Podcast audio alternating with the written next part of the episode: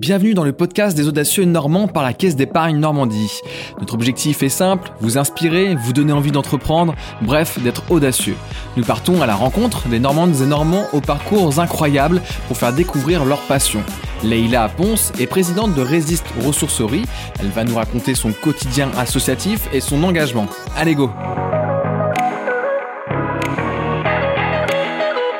Bonjour Leïla. Bonjour Ambroise. Peux-tu nous décrire en quelques mots ce qu'est une ressourcerie? Euh, Oui, tout à fait. Une ressourcerie, euh, c'est un endroit qui récupère, euh, qui valorise et qui revend tout ce qui fait partie du mobilier et de l'équipement d'une maison ou d'un bureau professionnel. D'accord, c'est des choses qu'on peut voir des fois sous le nom de, de tri tout solidaire ou ce genre de choses? Tout à fait. On est un petit réseau qui commence à à prendre du poids euh, en Normandie et on est fédéré par euh, le collectif normand des agents du réemploi.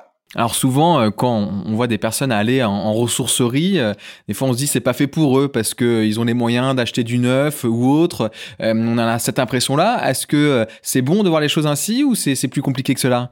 En fait, une ressourcerie, ça s'adresse à tout type de public et surtout ceux qui sont sensibles à l'environnement, on va dire, et puis, euh, effectivement, euh, plutôt aux personnes qui ont des petits budgets.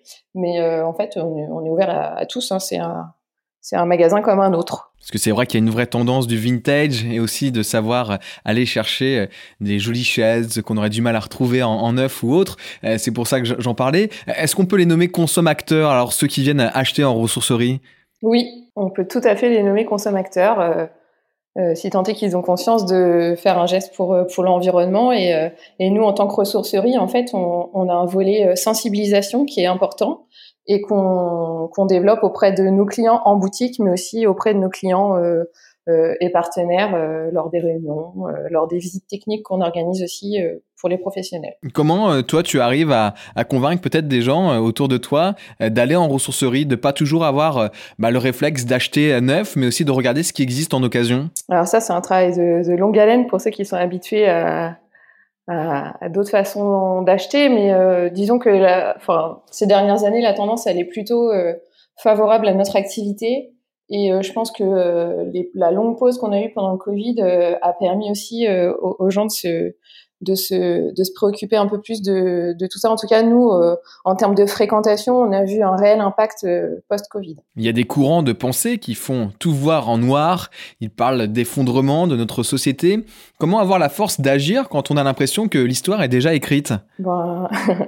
En fait, moi, je me, je, cherche pas de force d'agir en particulier. Je me dis juste que si vraiment, euh, si vraiment euh, on est aussi, l'avenir est aussi noir que ça, euh, autant avoir, autant avoir fait sa part de, de colibri.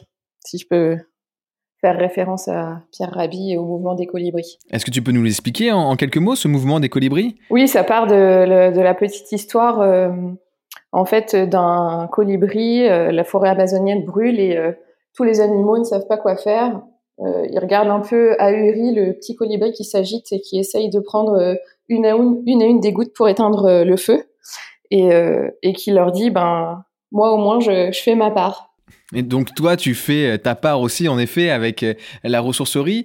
mais justement, pourquoi t'investir? Penses-tu que c'est la meilleure, en tout cas ta meilleure des manières d'agir pour notre société? Bah alors déjà, c'est pas la seule la seule manière que j'ai de m'investir parce que je je m'investis aussi sur le plan personnel et dans l'éducation, par exemple, des enfants, mais, euh, mais euh, s'investir dans une association locale euh, qui favorise l'emploi et l'insertion des personnes qui ont des difficultés encore à un échelon local, et puis avoir aussi une dimension politique parce que on porte le projet de Résiste auprès des élus locaux et, et on, on, démontre notre impact autant sur l'environnement que sur l'emploi dans notre travail au quotidien en tant qu'administrateur de Résiste et avec l'équipe euh, euh, qui travaille au quotidien à la ressourcerie. Donc ouais, moi c'est mon, c'est ma façon de, de m'investir. Euh. En fait, je pense que tout se passe au niveau local. Je pense que c'est, je pense qu'il faut qu'on se recentre. On a été des années à être dans des sociétés mondialisées et on l'est encore et on voit que ça, c'est pas forcément. Enfin, pour moi, c'est pas, c'est pas forcément la bonne façon de faire et et s'investir au niveau local, c'est c'est recentrer les choses à un échelon en plus qui nous donne l'impression d'avoir euh, plus d'impact dans notre action en fait. Tu parles de local et j'entends que derrière ce mot en effet cette recherche d'impact, de voir eh bien comment tes actions euh, donnent euh, des résultats. Est-ce que tu peux nous qualifier cet impact? Est-ce que tu peux nous en parler peut-être avec des exemples précis de en tant que présidente de cette ressourcerie ou même des autres actions dont tu viens de, de parler Eh bien quel impact tu as réussi à avoir? Ben, clairement l'impact de la ressourcerie, même si ça peut paraître euh, euh perfectible, c'est euh, environ 200 tonnes de, de déchets qu'on évite euh, par an à la collectivité ben, en employant une vingtaine de personnes chaque jour qui, qui réussissent après à, à, trouver un emploi dans le monde du travail dans des entreprises classiques euh, Alors, euh, qu'on comprenne bien, tu es hum, présidente euh, de cette ressourcerie, de Résiste. Mais pour autant, ce n'est pas ta seule activité, car tu as aussi un, métier. donc, ce n'est pas un engagement, à, on va dire, à temps complet. comment tu arrives à jongler entre ton métier et cet engagement bénévole? Bah Ça, c'est un défi de tous les jours. J'ai la chance d'avoir une directrice, Sophie Courtois, qui a créé le projet euh, en, en 2000, enfin qui travaille sur le projet depuis 2011. Euh, On s'est rencontrés nous en 2011 aussi, euh, dans le cadre d'une autre activité que j'avais professionnelle au sein de la fédération des entreprises d'insertion. Et, en fait, la qualité de son travail fait que moi, ça me facilite l'organisation au quotidien, mais on est en contact en permanence, par mail, par téléphone, et puis on fait des points réguliers sur l'activité, des réunions de bureau et de conseil d'administration pour organiser bah, la stratégie de développement, pour euh, faire le point sur sur euh, sur l'activité, sur notre trésorerie, parce que voilà, c'est une association, mais ça se gère euh, comme une petite entreprise d'une vingtaine de personnes. donc donc ouais, c'est un, un engagement au quotidien et et, et pour l'instant ça va. J'arrive à m'organiser. Est-ce que tu t'es mis euh, des limites euh, de temps à investir sur ce euh, projet-là ou est-ce que tu sais qu'à un moment, ça sera une de tes limites de ne pas pouvoir aller plus loin dans l'investissement? Bah, je m'étais déjà donné une limite en intégrant le, conseil d'administration. Je m'étais dit que je serais pas forcément un jour présidente. Donc on voit que j'ai pas respecté cette, cette limite. Non, j'ai du mal à, me freiner parce que c'est un projet vraiment qui me parle, qui est dans l'air du temps et, et moi je suis une personne active. J'ai besoin j'ai besoin d'avoir du temps euh, occupé, on va dire.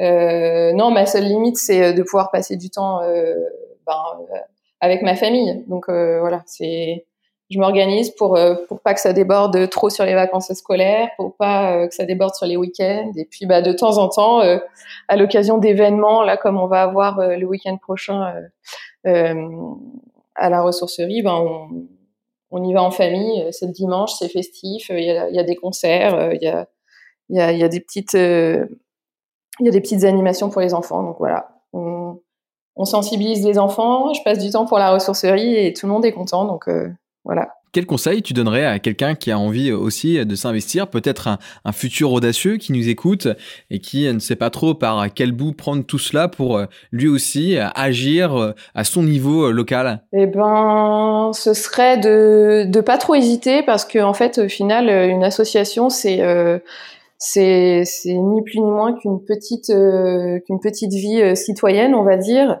Euh, l'essentiel, c'est d'apporter sa bonne volonté, des compétences si on en a, mais pas. Enfin, voilà, on n'est pas on n'est pas obligé d'avoir fait de grandes études. L'essentiel, c'est de pouvoir venir défendre ses valeurs, alors que ce soit des valeurs sportives, mais nous, c'est des valeurs plutôt environnementales et sociales qu'on défend. Et puis, bah, des associations, il y en a euh, dans, toutes les villes et dans toutes les communes de France.